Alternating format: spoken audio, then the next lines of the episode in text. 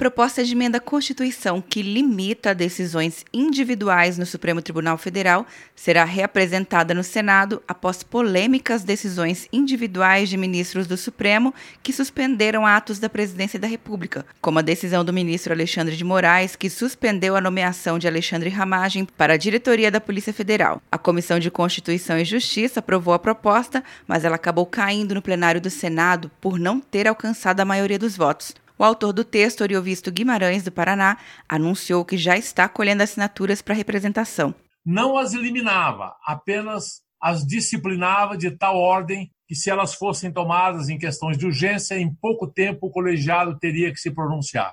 O tempo passou, naquela ocasião, o líder do governo orientou contra, uh, o senhor se lembra, o plenário foi esvaziado. Ainda assim, tivemos a maioria dos votos dos senadores favoráveis à, à matéria. Oriovisto lembrou que apresentou a PEC no ano passado, quando não havia clima ruim entre o presidente Bolsonaro e o Supremo, e que o tempo vem mostrando como são perigosas essas decisões monocráticas.